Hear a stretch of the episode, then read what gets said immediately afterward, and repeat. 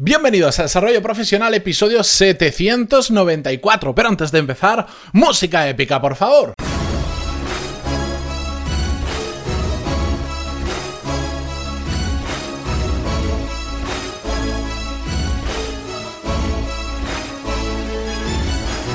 Muy buenos días a todos, yo soy Matías Pantalón y esto es Desarrollo Profesional, el podcast donde hablamos sobre todas las técnicas, habilidades, estrategias y trucos necesarios para mejorar cada día en nuestro trabajo.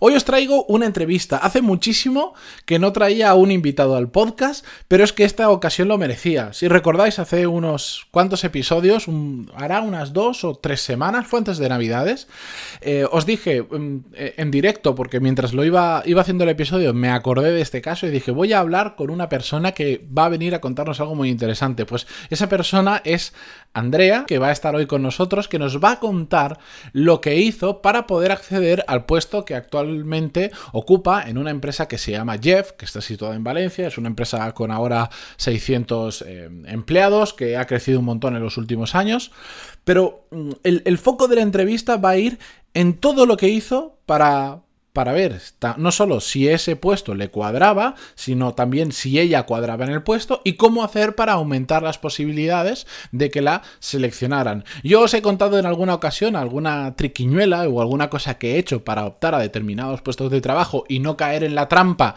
del montón de currículums donde es muy difícil diferenciarse, pero esta vez quería que lo escucharais de boca de otra persona que es que además me parece un ejemplo brutal. Ella me lo contó ahora cuestión de un año, un año y pico, una cosa así, y cuando me lo contó, se me quedó grabado a fuego en la cabeza y, hace poco pensé y dije, tiene que venir al podcast y nos lo tiene que costar, así que contar. Así que, sin más, os dejo con la, con la entrevista y espero que lo disfrutéis. Y por cierto, os voy a dejar toda la información sobre Andrea, su LinkedIn, para que veáis lo que hace, porque de vez en cuando, pues también da charlas sobre lo que ella se dedica, que es la eh, que es Product Manager, etcétera, etcétera. Todo os lo voy a dejar en las notas del programa. Vamos con la entrevista.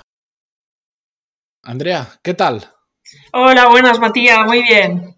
Bueno, ya, ya, te he presentado antes de nada eh, para que todo el mundo sepa quién eres, porque quiero saltar directamente, quiero ir al grano, quiero que nos cuentes, porque de hecho, bueno, no, no me acuerdo si cuando, cuando te escribí hace no mucho para decirte, Andrea, tienes que venirte al podcast y contarme esto, eh, no me acuerdo si te lo conté, pero es que estaba grabando hace unas semanas un episodio y mientras iba hablando me acordé de tu caso y dije, eh, tengo, que, tengo que llamar a Andrea a ver si se anima, viene al podcast y nos cuenta lo que hizo para entrar en, su actual trabajo. Y aquí estamos. Vale, muy bien. Así que cuéntanos, oye, mm, mm, cuéntanos, ¿qué hiciste? Porque yo pues cuando me, lo, cuando me lo contaste, hará cuestión de, yo creo que sería casi un año, sí. me quedé flipado. Sí, sí, pues eso era más o menos. Yo en, en, Jeff, antiguo Mr. Jeff, llevo pues unos 9-10 meses, o sea que sí, pues sería más o menos por ahí. Bueno, pues eh, vale, yo lo primero que pensé fue, eh, Jeff es una empresa que está creciendo muchísimo, eh, han pasado en un año y medio de 30 y pico personas a 600, hay muchas posiciones abiertas. ¿Cómo? espera, espera, espera, espera. en un año y medio de 30 y pico a 600. Sí, sí, creo que la cifra era esa. Algo así creo que era, ¿vale? Sí, de hecho, la, última, vez que hablé contigo creo que no erais 300 aún. Puede ser, puede ser. Es, una salvajada, ¿vale? Madre mía.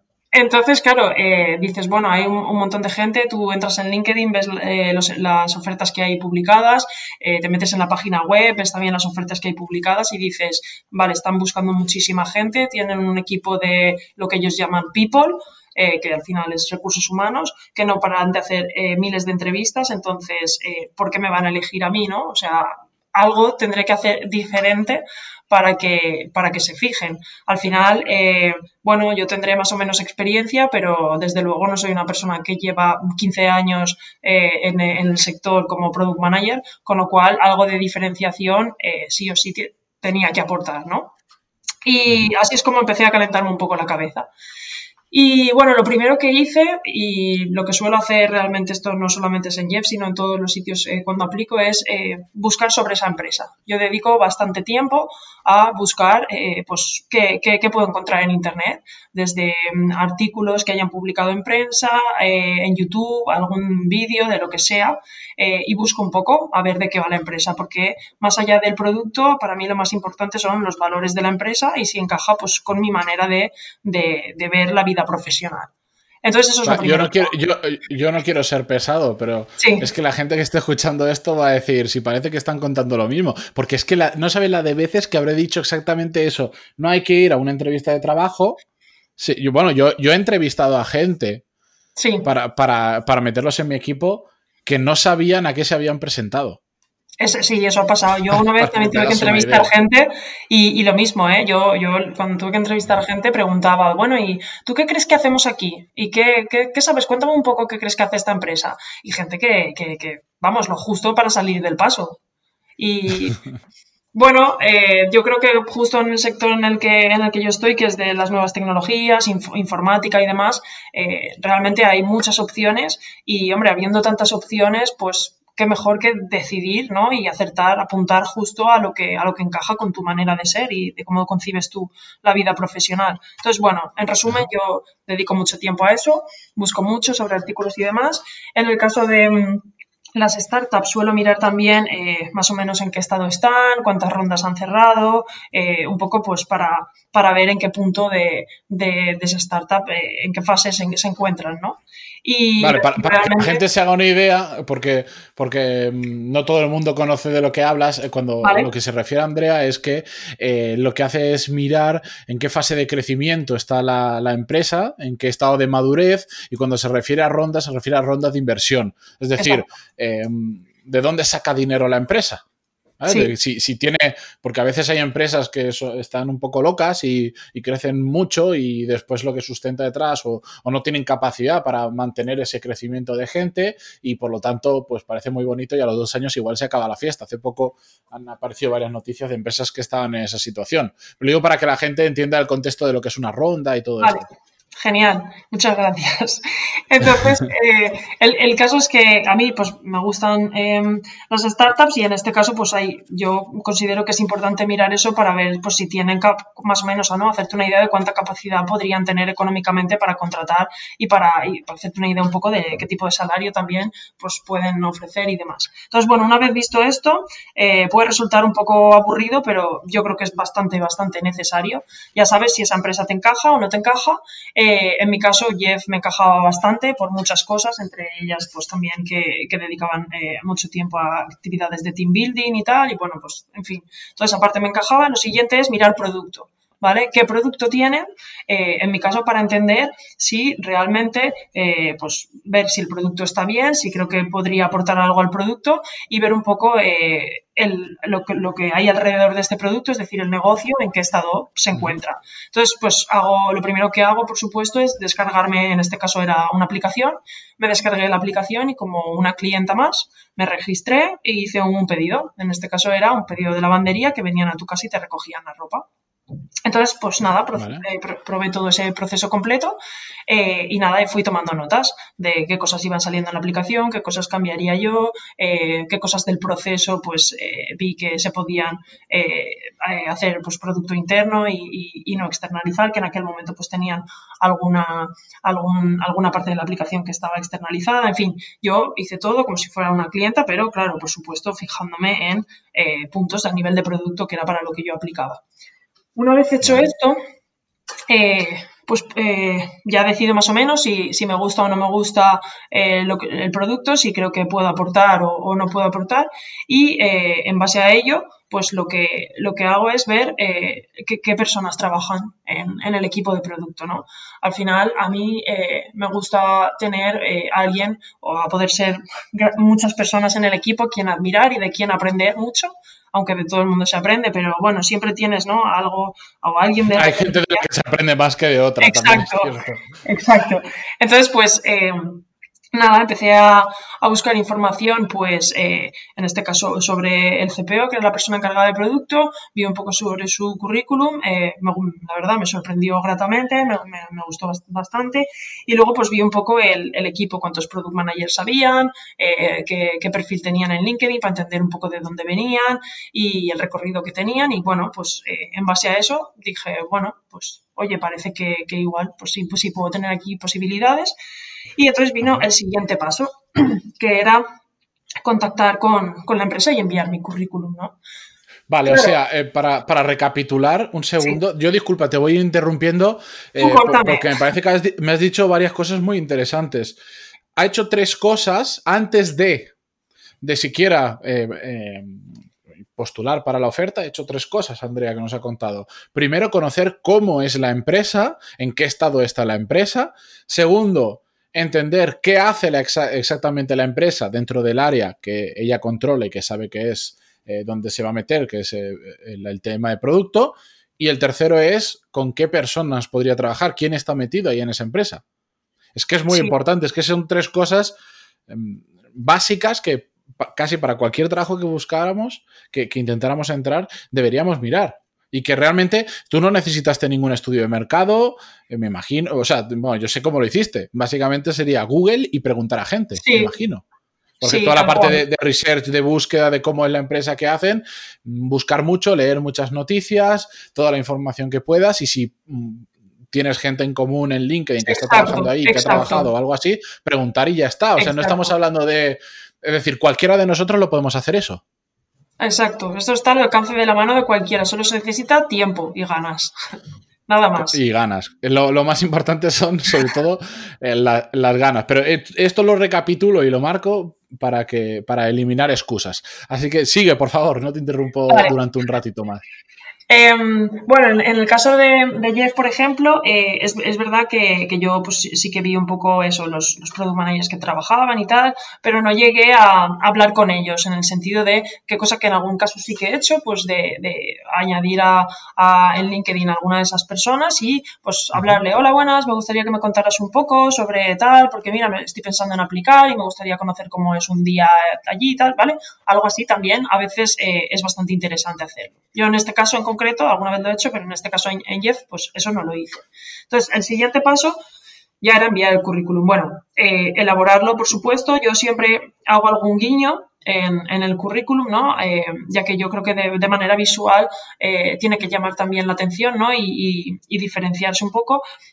yo, básicamente, lo que mi, mi currículum eh, visualmente no es eh, nada del otro mundo, no tiene un diseño del otro mundo, eh, pero lo que sí que hago es cuando separo los puntos, pues las líneas que utilizo y el texto que utilizo, pues lo pongo de un color diferente. En este caso, siempre utilizo los, los, colores corporativos de esa empresa. Al final es un pequeño guiño que, oye, se ve que has, personalizado un poco, ¿no? Ese, o sea, depende, de, tú tienes un currículum base, por decirlo de alguna manera, y depende de la empresa en la que te presentas, haces pequeñas modificaciones. Es decir, no, hay que, no, no, haces un currículum entero por empresa, porque además. No, cambio alguna que otra cosa si quiero enfatizar. Exacto. Pero eh, ya te digo, sobre todo eh, siempre que aparezca en algún sitio los colores corporativos. Eh, luego sí que hago una, una, carta de presentación o motivación en la que cuento un poco también por qué porque estoy aplicando, un poco cómo soy yo, qué cosas me han llamado la atención y porque creo que es el momento de, de, formar parte de ese equipo.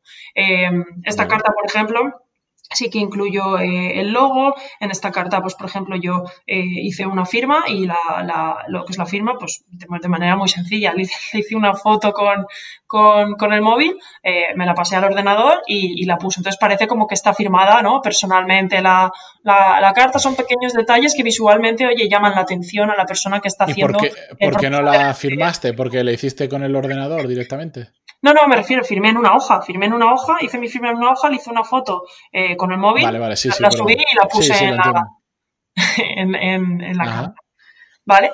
Em, eh, bueno, y entonces, pues eso sería un poco, eh, digamos, el, currículum, ¿no? Y una vez que eso ya está digamos, personalizado, eh, pues bueno, ¿no? Lo normal es coger la oferta y aplicar a la oferta. Yo en, en mi caso, pues hago eso porque sé que mm, a, veces eh, pues hay que seguir esos pasos porque igual eh, necesitan tener centralizado desde recursos humanos que han recibido en esa dirección y tal. Entonces yo, yo solo hago, pero aparte de eso hago más cosas. Y como concibo que una persona de recursos humanos en Jeff, por ejemplo, tiene un montón de puestos abiertos que abarcar, tiene un montón de entrevistas que hacer y recibe un montón montón de cosas, pues yo lo que hago es agregar a las personas que tienen que ver con eh, recursos humanos eh, a LinkedIn. Los contacto y cuando me aceptan les escribo y les digo buenas, tal. Entonces les dejo en el mensaje, lo personalizo de tal manera de que te deja con intriga, porque digo, mira, he visto esto y eh, creo que es el momento para unirme porque, ¡pum!, enlace de la carta. Y en la carta te enlaza al currículum. ¿Vale? o sea, si lo, dejas el texto a mitad, por decirlo de alguna manera. Más, o menos, sí. Eh, entonces, para seguir leyendo, ¿no? Pues, de hecho, bueno, cuando adjuntas eh, la carta, realmente ya te aparece directamente como un adjunto en, en, el mensaje. Sí, sí. Entonces, bueno, lo hago de esa manera y también, eh, bueno, contacto pues, con muchas personas de, recursos humanos, con lo cual a muchas personas de recursos humanos le llega mi currículum. Entonces, sí o sí, entre ellos en algún momento tendrán que decir, oye, que esta chica, bueno, y a mí también, a mí también. Eso pues, suele llamar la atención. Y no contenta con eso, em, también pues se lo envío eh, pues a las personas que, pues, que igual puedan estar relacionadas. En Jeff creo que... Ah, sí, y en Jeff se lo envié también al CEO. Eh, que, es, que es Eloy, yo nunca había hablado con él, eh, lo agregué a LinkedIn, eh, me aceptó y le contacté y le envié a él y a los dos cofundadores también. Y todos me contestaron, entonces al final me, contactaron de recursos humanos diciéndome que el CEO había pasado mi currículum.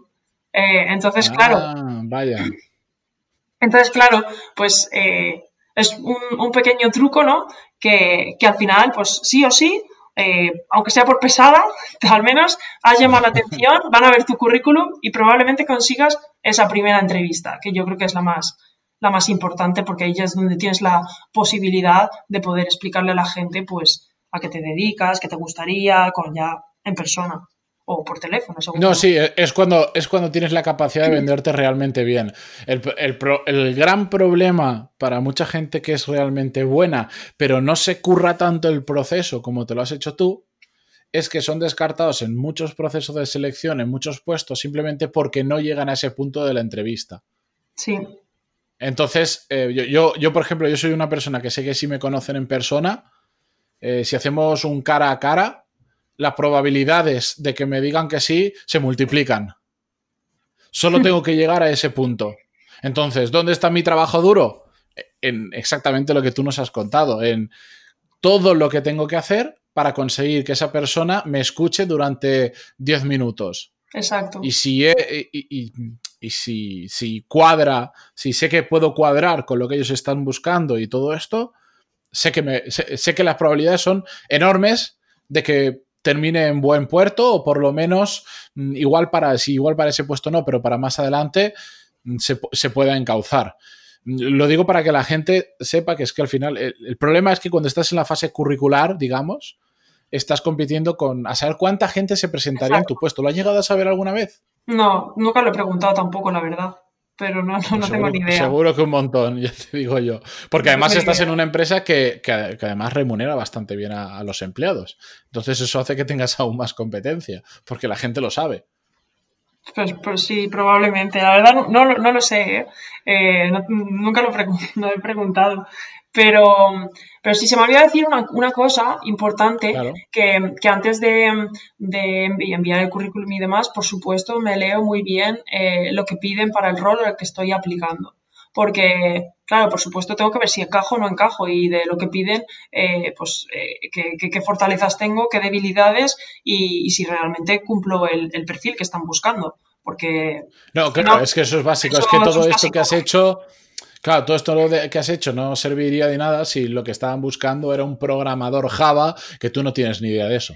Sí, pero también he de decir que, en algunos sitios donde he trabajado, ¿vale? En, unos cuantos, eh, apliqué sin que hubiese una oferta. Sin que, o sea, sin que estuviesen buscando un perfil eh, de este tipo. Y apliqué porque me gustaba la empresa y dije, bueno, he visto que no hay ningún perfil abierto para esto, pero creo que eh, yo podría encajar porque estáis en esta fase, porque tal, porque creo que podría aportar en esto y también eso llama mucho la atención porque se dan cuenta de que has buscado sobre esa empresa y les estás proponiendo algo que, tiene sentido. Entonces, incluso aunque no haya una oferta, la gente se puede crear su propia oferta. No, no, eso, claro, es que esa es otra, otra metodología. Yo lo que, otra, otra forma, yo lo que digo es que si la oferta no tiene nada que ver con lo que tú puedes aportar, aquí sí que no vale nada. ¿Por qué? Porque es que no le estás, no le vas a dar la solución que ellos necesitan. Otra cosa es como tú dices, vale, hay muchas empresas que tienen el, general hiring, el, el, eh, en, preséntate. Si no hay una posición abierta, cuéntanos que, por qué te gustaría trabajar aquí.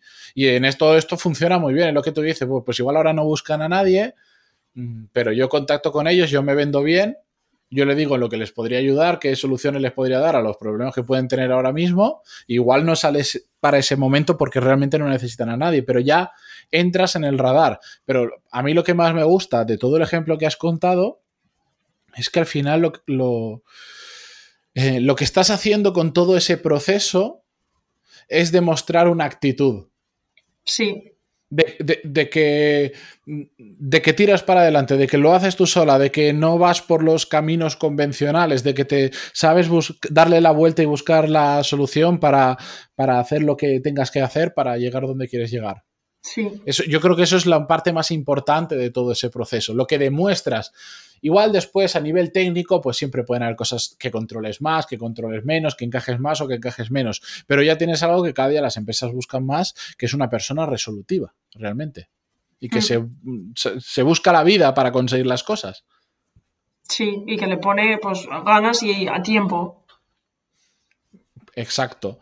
Y, después de todo eso que nos has contado, ya, ya me imagino ya pasaste una fase más habitual, ¿no? Más, eh, un proceso de selección más normal de, no sé, las X entrevistas con, las, con la primera persona de selección, el que me imagino sería tu jefe, etcétera, etcétera. Pero a partir de ahí ya fue un proceso normal o también hubieron peculiaridades?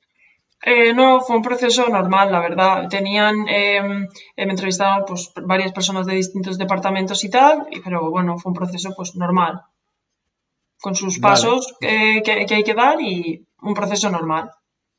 Claro, tampoco hay que estar rompiendo los esquemas en todo a la empresa, que, al final hay, hay unas personas que están haciendo la selección y como bien decías en un punto, a veces hay que seguir su, su, camino porque esta gente necesita cierto orden para poder gestionar decenas, centenas o incluso miles de candidatos que se presentan para diferentes ofertas de trabajo. O sea, está bien ser disruptivo, está bien hacer las cosas diferentes, pero hay que saber dónde lo podemos hacer y en qué partes nos tenemos que nosotros adaptar más a cómo lo hacen ellos, ¿no? Porque si no, al final terminamos siendo un dolor de cabeza en algunos casos. Sí, sí. Vale, pues oye, Andrea, mm, muchísimas gracias por, dedicarme este tiempo para, para, contar esto. Yo sé que hay muchísima gente que va a valorar todo esto, sobre todo que les va a hacer ver que esto es posible, que que solo haciendo búsquedas en LinkedIn, trabajándote un poco el currículum, la carta de presentación y buscándole un poco la vuelta a todo, se puede llegar a,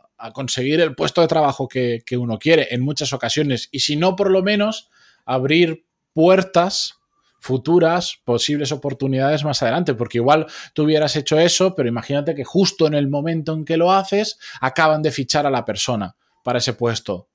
Bueno, ahí no pues te, probablemente no te cogen, pero habrían dicho, pero espera, espérate, que estamos, mm, en este caso, estamos contratando como loco porque estamos creciendo una barbaridad. Para esto no, pero para esto probablemente me encajas. ya te estás abriendo puertas. Y, lo más importante de todo es que, aunque, porque no en todos los sitios te cogen, a mí no me han cogido en todos los sitios, aunque me haya currado el, el currículum, al menos lo que te queda es la tranquilidad de que tú te lo has currado al máximo dentro de tus posibilidades, con lo cual, esa tranquilidad la tienes para siempre. Exacto, eso es muy importante también. Mira, muy buen punto. Pues nada, Andrea, muchísimas gracias por pasarte por el podcast. De nada, a ti por pensar en mí. Y a, ver, si más adelante vuelves y nos cuentas otra historia. La próxima vez que cambies de trabajo, que no sé cuándo será, pero seguro que será, porque no creo que hasta los 69 años trabajes en la ¿69? Misma ¡Qué bajón! Bueno, eh, o 74, no quería decir otra cifra. no lo creo, así que ya, nos contarás la siguiente aventura. Muy bien, Matías, muchas gracias. A ti, adiós. Venga, hasta luego. Bien, hasta aquí la entrevista, que como veis, lo que a mí más me gusta de lo que nos ha contado es que es algo que todos podemos hacer la próxima vez que busquemos trabajo. No ha hecho falta contactos, no ha hecho falta dinero, no ha hecho falta un golpe de suerte, simplemente ponerte a hacer las cosas de manera un poco diferente, con cabeza, pero sobre todo con muchas ganas. Así que si os ha gustado esta entrevista, si os ha gustado lo que ha contado Andrea, cualquier cosa, ya sabéis que se agradecen muchísimo vuestras valoraciones de 5 estrellas en iTunes o si lo escucháis en iVoox, me gusta, comentarios, lo que queráis. Y os recuerdo, os voy a dejar el LinkedIn de Andrea por si queréis pasaros por su perfil, agregarle, decirle, oye, pues te he conocido en el podcast de, de Matías Desarrollo Profesional, me ha encantado tu entrevista, lo que queráis. Agradecédselo porque la verdad es que para mí ha sido un placer, me gusta traer este tipo de ejemplos y sobre todo me gusta conocer a este tipo de personas que siempre están intentando darle una vuelta a lo que parece que es Sota Caballo Rey y consiguen darle esa vuelta.